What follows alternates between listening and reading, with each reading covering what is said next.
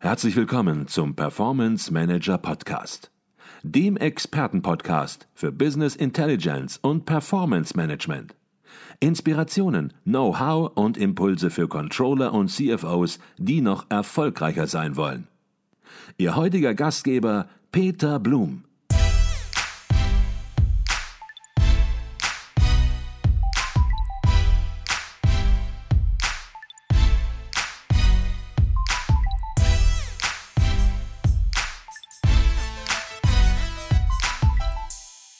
Herzlich willkommen zum Performance Manager Podcast. Mein Name ist Peter Blum.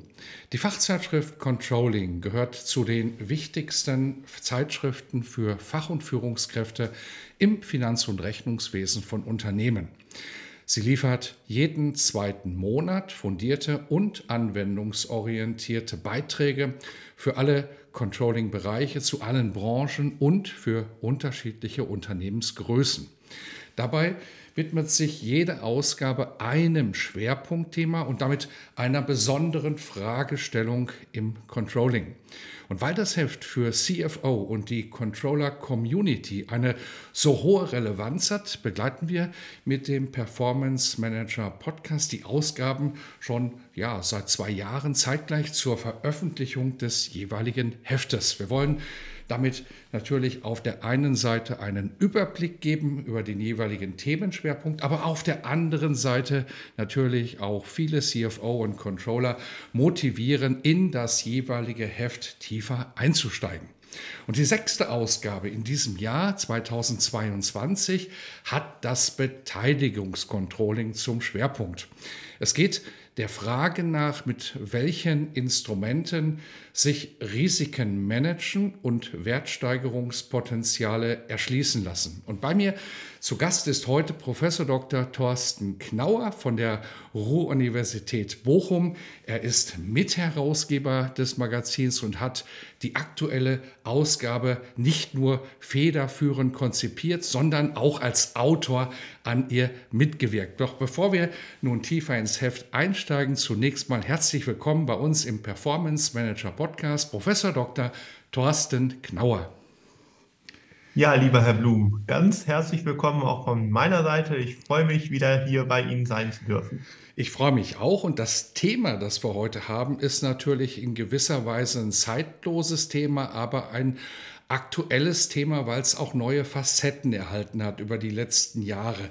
Jetzt lautet die aktuelle Ausgabe der Controlling ja Instrumente des Beteiligungscontrolling Risiken managen, Wertsteigerungspotenziale erschließen. Und ich habe es gerade schon angedeutet, da denkt man sich, Mensch, Beteiligungscontrolling, so neu ist das vom Thema eigentlich nicht. Aber welche aktuellen Herausforderungen oder vielleicht sogar Veränderungen ergeben sich aus Ihrer Sicht für das Controlling, dass man es nochmal zum Thema machen muss? Also Sie haben sicherlich vollkommen recht, es handelt sich um eine Daueraufgabe. Allerdings haben wir die letzten Jahre festgestellt, dass es sicherlich auch Optimierungspotenzial gibt. Wir haben aus der Forschung viel dazu gelernt in Bezug auf Probleme. Wir haben aus der Governance-Perspektive dazu gelernt. Und wir sehen auch in der Praxis doch an vielen Stellen, dass es möglich ist, Beteiligungen in allen Phasen des entsprechenden Beteiligungsprozesses besser zu managen. Und das ist eigentlich die Motivation für dieses Heft gewesen. Mhm. Jetzt planen Sie das Heft natürlich vom Thema her schon immer sehr langfristig und trotzdem natürlich die Frage gestellt, als Sie das Heft geplant haben, warum haben Sie gesagt, gerade jetzt müssen wir das nochmal ganz nach oben setzen, das Thema?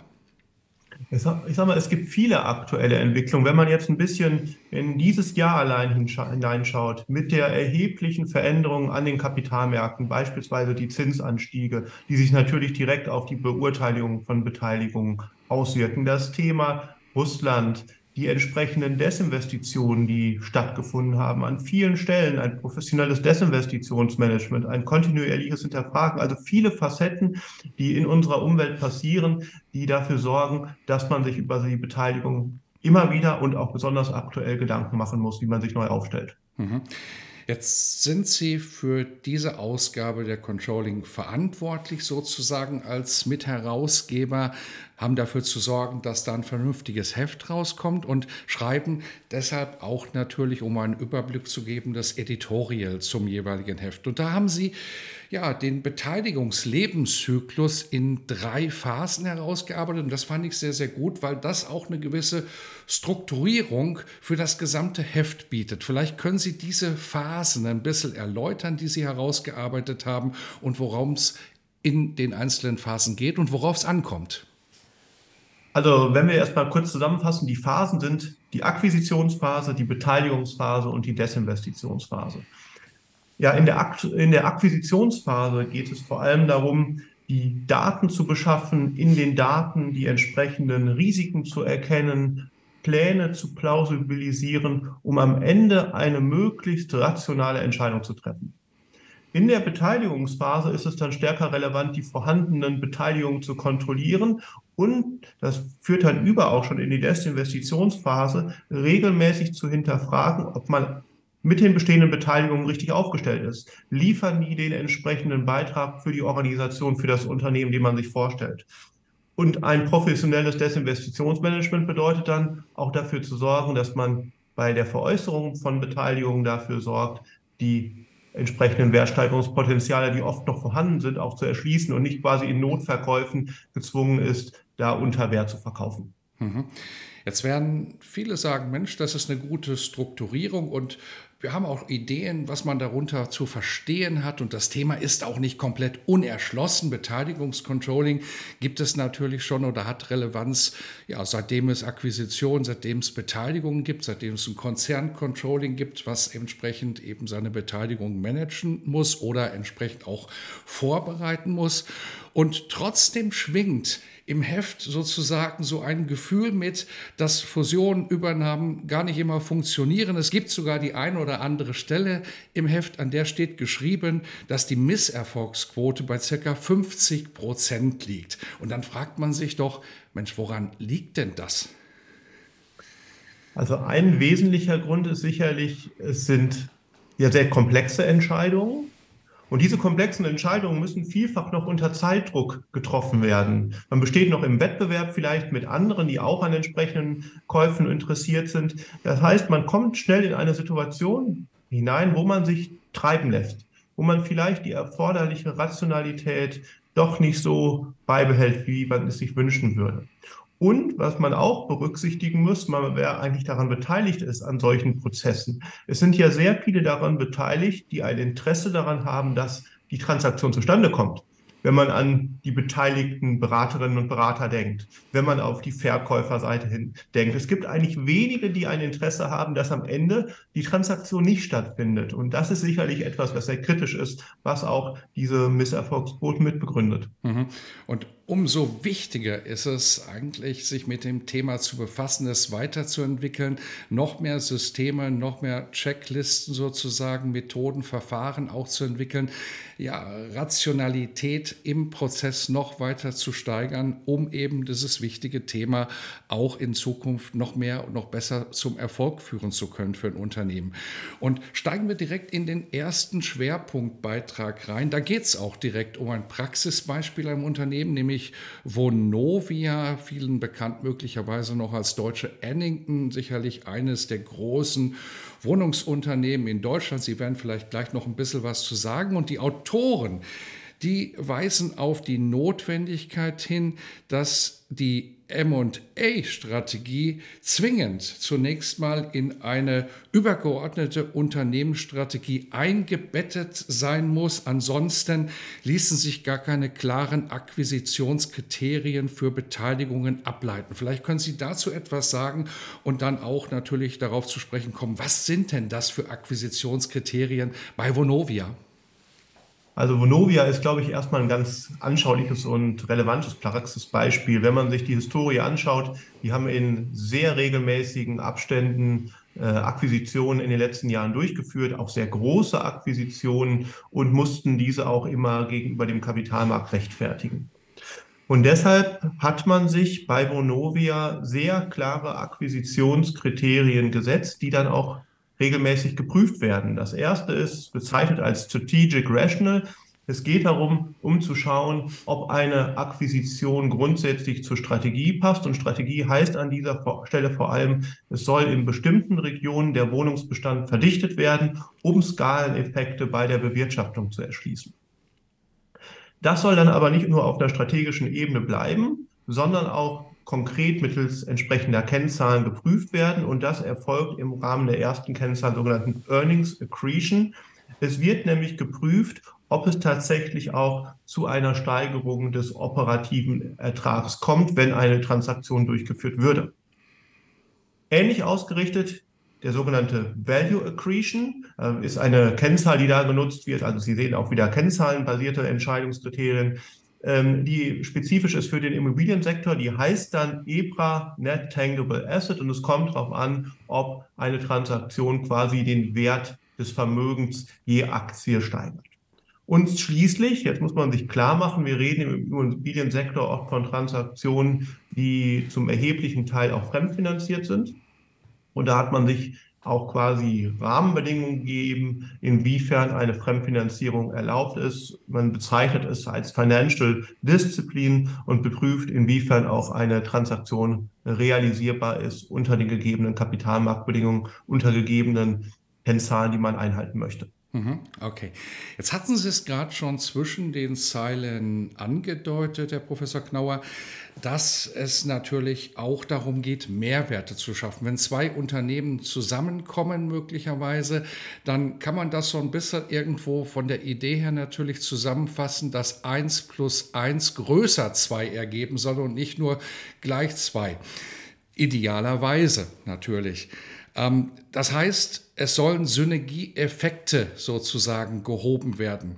Synergieeffekte sind aber zu unterscheiden von Synergiepotenziale. Sollen Potenziale müssen zunächst mal gehoben werden. Und wenn man nun in der Akquisitionsphase ist, dann hat man natürlich noch keine Effekte. Man sieht nur die Potenziale. Wenn man diese aber hinterher messen will, dann muss man natürlich diese Potenziale entsprechend auch ja, gut strukturieren und messbar definieren, damit man hinterher hinterher sozusagen die Ist-Welt daneben setzen kann. Wie macht das Vonovia?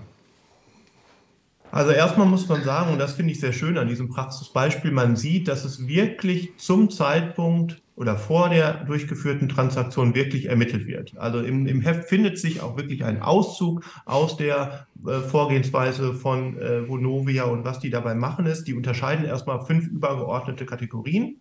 Nehmen wir ein Beispiel. Eine Kategorie sind operative Synergien und da geht es um genau das, was sich aus dem Strategic Rational ableiten lässt. Nämlich da geht es darum, dass man Immobilien effizienter bewirtschaften muss, möchte und deshalb auch entsprechende Kostensynergien in der Bewirtschaftung erzielen möchte. Also kann man sich einfach vorstellen, vorher, vor der Transaktion hatte man entsprechend eine Anzahl von X Immobilien, die bewirtschaftet wurde und jetzt möchte man eine größere Anzahl von Immobilien mit nur vergleichsweise geringen zusätzlichen Kosten bewirtschaften. Und die haben die Systeme dafür, die haben die Infrastruktur, die haben die IT-Systeme und die sollen dann entsprechend besser ausgelastet werden. Und das wird dann wirklich gerechnet. Also das muss man sich klar machen, da wird nicht nur geschätzt, sondern da gibt es eine ganz klare Rechnung und das wird nachher auch überführt. Das bleibt nicht bestehen bis zur abgeschlossenen Transaktion, sondern das sind die Ziele, die zu realisieren sind. Mhm.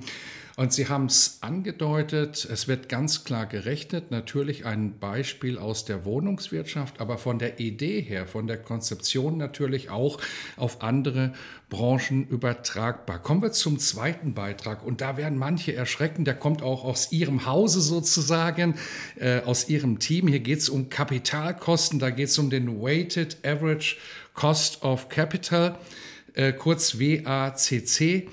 In der Unternehmenspraxis haben Sie versucht, das äh, zu durchleuchten. Jetzt müssen wir natürlich zunächst mal klären, worum geht es überhaupt, damit alle sozusagen auch verstehen, was wir jetzt besprechen wollen.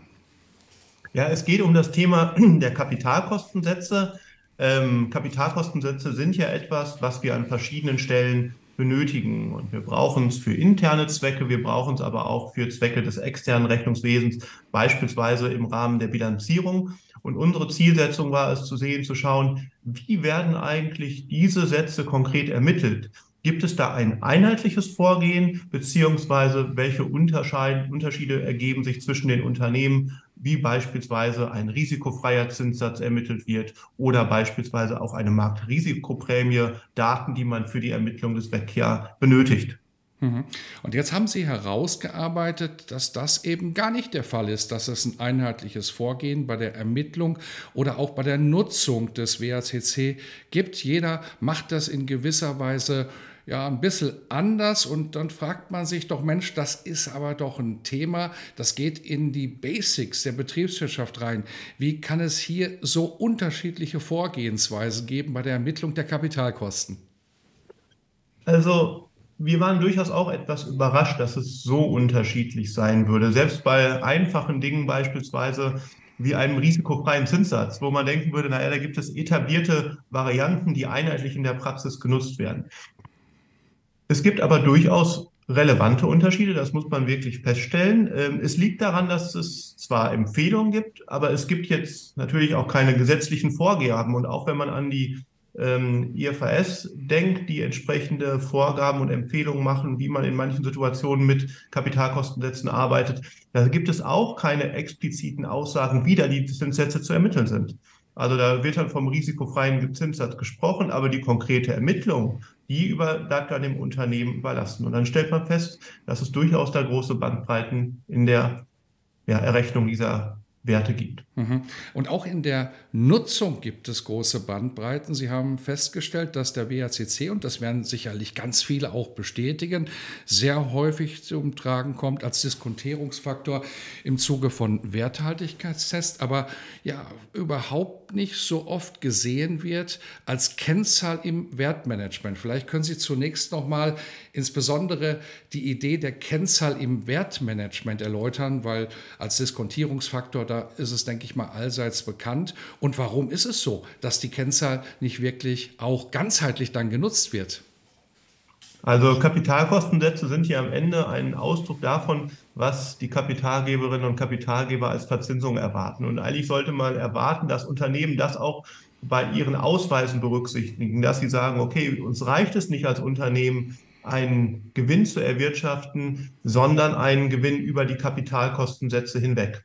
Trotzdem, und das ist erstaunlich, wird es in den Unternehmensberichten vergleichsweise selten berichtet und es wird auch tatsächlich zu Steuerungszwecken selten genutzt. Viele Unternehmen verlassen sich unverändert auf eher traditionelle Kennzahlen, obwohl diese Kapitalkostensätze vorliegen und beispielsweise dann für die Ermittlung, für den Werthaltigkeitstest des Goodwills genutzt werden müssen im Wesentlichen. Mhm. Also schon spannend, wirklich ein spannendes Thema. Ähm, auch für uns an vielen Stellen überraschend, dass Unternehmen das, was doch in der Wissenschaft gut bekannt ist, nicht so einsetzen, wie man sich das vielleicht wünschen würde. Mhm. Als wir zu Beginn darüber gesprochen haben, warum so viele Akquisitionen, salopp gesprochen, schiefgeben. Da haben Sie gesagt, Mensch, hier stecken auch Interessen dahinter. Und damit beschäftigt sich der dritte Beitrag, dass es hier um Interessen, um kognitive Verzerrungen geht, die vielleicht gar nicht so rational manchmal sind und die einfach sozusagen Akquisitionen durchsetzen, obwohl sie vielleicht auf dem Papier schon gar nicht so lukrativ erscheinen, einfach um andere Dinge zu bedienen, möglicherweise. Wir kommen darauf gleich zu sprechen. Und was ich in dem Beitrag sehr spannend fand, dort gab es äh, oder dort wurde der US-amerikanische Wirtschaftswissenschaftler Dennis C. Müller ähm, zitiert und der hat es auch untersucht in der US-Wirtschaft und hat gesagt, Mensch, wenn es in den letzten 50 Jahren, so sagt er, in den USA keine MA-Transaktionen gegeben hätte, dann wäre die US-amerikanische Wirtschaft im Prinzip genauso erfolgreich, wie es jetzt ist oder genauso unerfolgreich. Also es hätte nichts bewirkt, meint er. Dann könnte man schlussfolgern, dass M&As ein reines Glücksspiel sind. Teilen Sie diese Ansicht auch oder sagen Sie, er provoziert ein wenig?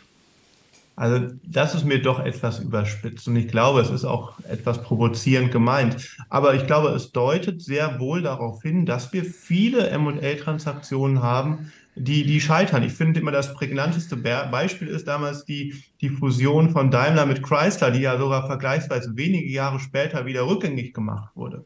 Aber, und das kommt der positive Effekt, wir haben in den letzten Jahren, und jetzt muss man auch wissen, das Zitat von Müller geht zurück auf 97, auch viele Transaktionen gesehen, die Unternehmen genutzt haben, um sich auf ihr Kerngeschäft stärker zu konzentrieren. Und dann kann man ja genau auch erwarten, dass Effizienzvorteile viel besser realisiert werden, Unternehmen effizienter werden. Also ich finde es ein bisschen überspitzt. Es hat aber auch einen wahren Kern, so ist es, glaube ich, wichtig. Das deutet, glaube ich, auf dieses Problem schon zurecht hin. Mhm. Und der Beitrag geht dann natürlich auch sehr strukturiert weiter vor und bietet sozusagen auch fast eine Kochanleitung an, wie man ja, kognitive Verzerrungen, Biases vermeiden kann ähm, und natürlich zunächst mal, welche es überhaupt gibt. Vielleicht ähm, gehen wir so vor, dass wir zunächst mal die Prozessphasen besprechen, die der Beitrag definiert, weil in den unterschiedlichen Prozessphasen äh, eines MAs gibt es halt unterschiedliche Biases, die mit unterschiedlichen Debiasing-Maßnahmen dann auch beantwortet werden müssen. Und diese Struktur, die die Autoren aufmachen, die Prozessphasen, ich glaube, die ist zunächst mal wichtig, um dann auch wirklich ganz konkrete Handlungsempfehlungen abzuleiten. Ja, genau. Also die Autoren gehen erst einmal darauf hin, und erläutern den MA-Prozess anhand von Prozessphasen. Sie unterscheiden drei Prozessphasen, nämlich die Konzeptionsphase, die Transaktionsphase und die Integrationsphase. In der Konzeptionsphase geht es im Wesentlichen darum zu sagen, was ist eigentlich die Unternehmens- bzw. Akquisitionsstrategie und es geht darum, im Rahmen von Screening-Maßnahmen nach geeigneten Transaktionsobjekten zu suchen. Im Rahmen der Transaktionsphase dann also, wenn festgelegt wurde, was eigentlich das Ziel der Transaktion sein soll, dann geht es darum, dieses Unternehmen spezifisch zu analysieren, beispielsweise im Rahmen der Due Diligence. Risiken sollen aufgedeckt werden, das Unternehmen ist zu bewerten, es werden Verhandlungen geführt, was optimalerweise dann zum Kaufvertrag führt, der auch abgeschlossen wird. Wenn das erfolgt ist, gehen wir über in die Integrationsphase. Es geht also dann darum, die Unternehmen zusammenzuführen und beispielsweise geplante Synergien auch zu realisieren. Mhm.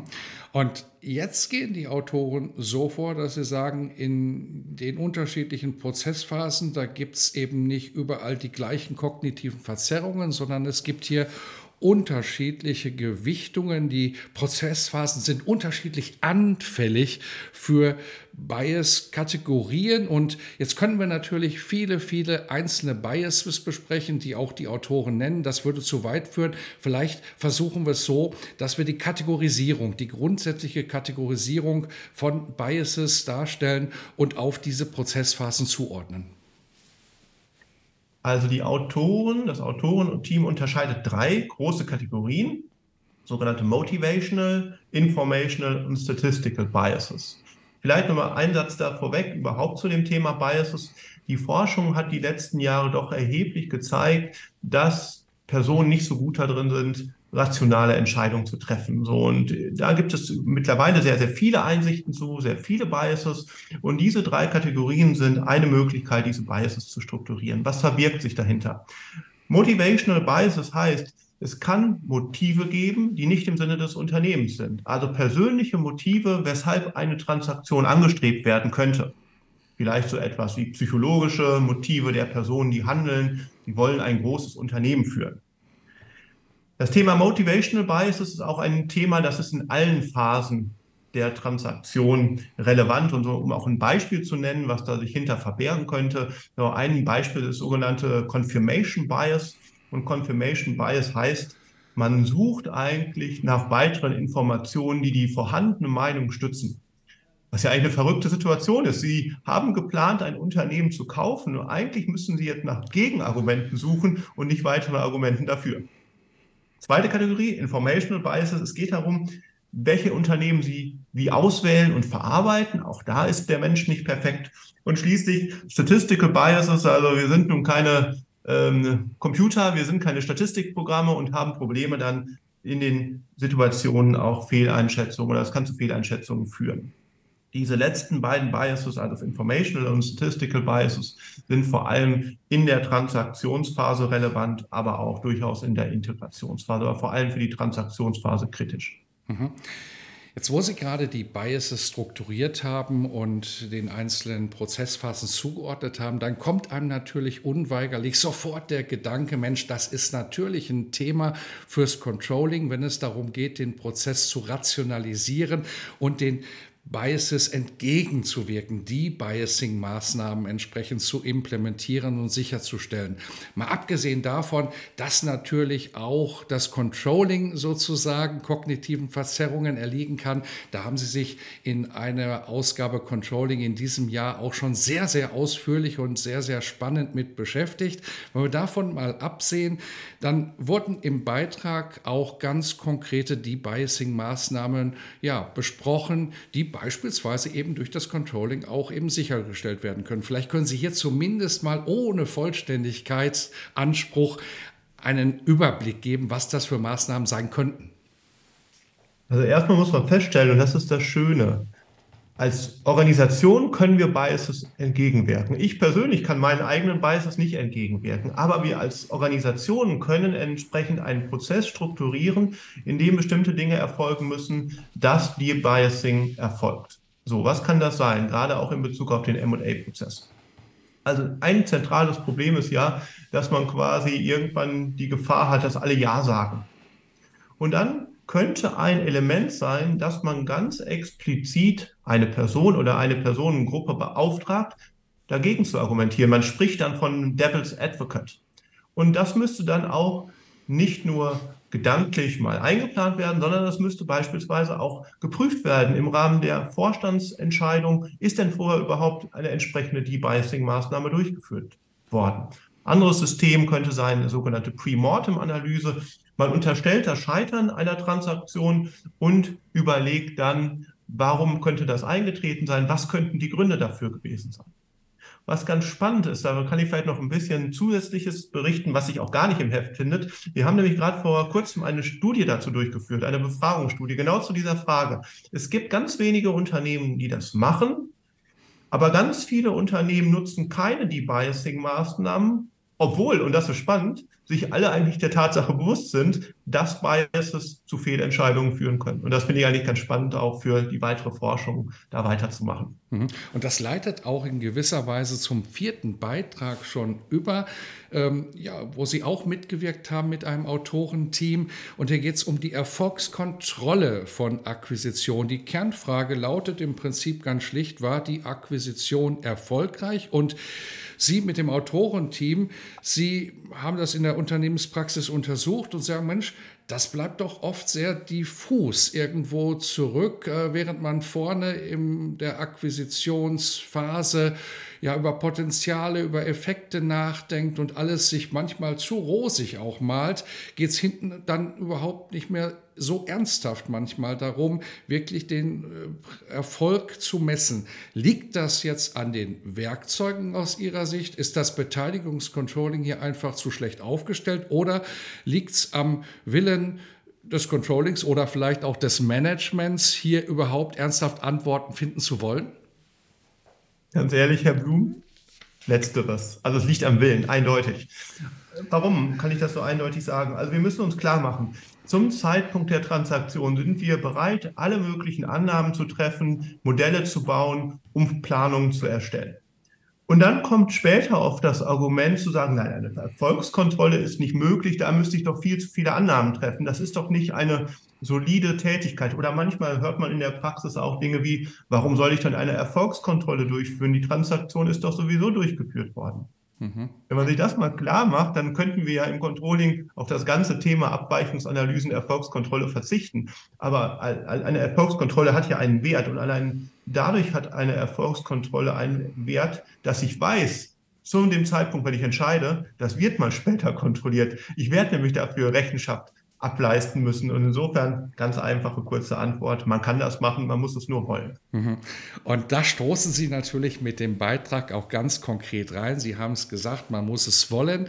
Die Verfahren, die Methoden, die liegen auf der Hand. Und Sie haben das aber nochmal, damit sozusagen auch ein Erkenntnisfortschritt gegeben ist und natürlich auch ja, die Unternehmenspraxis dann profitieren kann. Das wird ein schrittweiser Prozess sein und das Controlling wird hier auch eine ganz, ganz wichtige Rolle spielen. Sie haben die Verfahren zur Messung des Akquisitionserfolgs beschrieben und vier Verfahren herausgearbeitet. Vielleicht können Sie die kurz überblickartig darstellen. Also es gibt im Wesentlichen drei quantitative Verfahren und ein eher qualitatives Verfahren. Bei dem qualitativen Verfahren geht es darum, geeignete Personen zu befragen, hat Vorteile, weil man damit natürlich gut subjektiv eine Erfolgseinschätzung bekommt. Das große Problem ist, subjektive Einschätzungen können verzerrt sein, muss man ganz klar sein. Bei den quantitativen Verfahren gibt es ein Verfahren, das wird häufig in der Forschung genutzt, ein kapitalmarktorientiertes Verfahren, ist aufgrund der Notwendigkeit, Kapitalmarktdaten zu haben, nur für börsennotierte Unternehmen anwendbar und eigentlich auch nur für größere Transaktionen sinnvoll, also auch dort eingeschränkte Anwendbarkeit. Es gibt noch eine Abwandlung eines ereignisorientierten Verfahrens, wo man stärker auf nicht finanzielle Kennzahlen abstellt. Aus meiner Perspektive das spannendste und das auch für die Praxis am besten geeignete Verfahren sind jahresabschlussorientierte Verfahren, wo man schaut im Rahmen von Ex-Post-Analysen, inwiefern hat es Veränderungen bei finanziellen Kennzahlen gegenüber den ursprünglichen Planungen gegeben. Das ist eigentlich das, was für die Praxis am besten anwendbar ist. Mhm. Jetzt könnte man meinen, Mensch, gut, dass Sie das nochmal dargestellt haben. Fangt jetzt erstmal an, sozusagen als Aufforderung, diese Verfahren zu nutzen. Aber Sie sind im Beitrag noch ein bisschen weitergegangen und haben gesagt, Mensch, wenn es denn genutzt wird, wie sollte man die Erfolgsmessung ausgestalten? Macht man das beispielsweise nur einmal ein halbes Jahr nach der Akquisition? Ist das ein permanenter Prozess, der monatlich erfolgen sollte? Wer ist beteiligt? Was sind die Adressaten? Auch hier sind Sie sehr feinstreifig reingegangen und haben auch konkrete Handlungsempfehlungen abgeleitet. Vielleicht gelingt es uns, einen Überblick zumindest zu erhalten von Ihren Vorschlägen. Gerne, vielleicht auch noch zur Einordnung etwas dazu, ähm, dass das nicht jetzt am Reißbrett entstanden ist, sondern es ist aus vielen Diskussionen mit Praktikerinnen und Praktikern entstanden, Leiterinnen und Leitern großer MA-Abteilungen, wo es genau um dieses Thema ging. Und, und eine Überlegung war, in welcher Frequenz soll denn eigentlich eine Erfolgskontrolle durchgeführt werden? Erstmal grundsätzlich ist eine jährliche Erfolgskontrolle vielleicht für drei bis fünf Jahre nach Abschluss der Transaktion sinnvoll, wobei das begleitet werden sollte durch zusätzliche unterjährige Kontrollen, beispielsweise explizit für das Thema Synergiecontrolling. Also da wirklich zu prüfen, die Synergien, die geplant wurden zum Zeitpunkt der Transaktion, dafür zu sorgen, dass die auch erreicht werden. Da muss man sich fragen, wer macht es? Auch, auch da gibt es durchaus unterschiedliche Perspektiven zu. Ich glaube, es ist erforderlich, dass man eine Instanz hat, die möglichst neutral ist und unabhängig. Und das kann in der Stelle aus meiner Perspektive nur das Beteiligungscontrolling sein, ähm, gerade weil bei der Erfolgskontrolle eben auch viele Annahmen getätigt werden müssen, die dann auch kritisch hinterfragt werden müssen. Und die Frage ist, wer bekommt die Informationen? Das sind sicherlich einerseits die Kontrollgremien, die eben das nutzen müssen, um zu schauen, inwiefern wurden die erwarteten Ziele auch erreicht. Es sind sicherlich auch Informationen, die für die verantwortlichen Personen, also diejenigen, die zentral die Transaktion vorangetrieben haben, relevant sind. Und schließlich auch potenziell die MA-Abteilung, die damit auch etwas für zukünftige Transaktionen lernen kann, zu sehen, wie hat es funktioniert, wie gut waren unsere Planungen, wo haben wir Probleme nachher in der Realisierung, um auch dann über die Zeit bessere MA-Entscheidungen zu treffen. Mhm. Wer tiefer in dieses Thema einsteigen möchte, der findet alle Informationen im sechsten Heft der Fachzeitschrift Controlling 2022 mit dem Titel Instrumente des Beteiligungscontrollings, Risiken managen, Wertsteigerungspotenziale erschließen. Und wir sollten darauf hinweisen, dass der Beck Verlag in dem das Heft erscheint, auch die Möglichkeit bietet, ein Probeabo zu beziehen. Man erhält dann zwei Hefte gratis und noch die Sonderausgabe. Das ist nochmal ein spezielles Heft, was sich sehr, sehr breit einem Thema über fast 100 Seiten oder mehr als 100 Seiten äh, beschäftigt.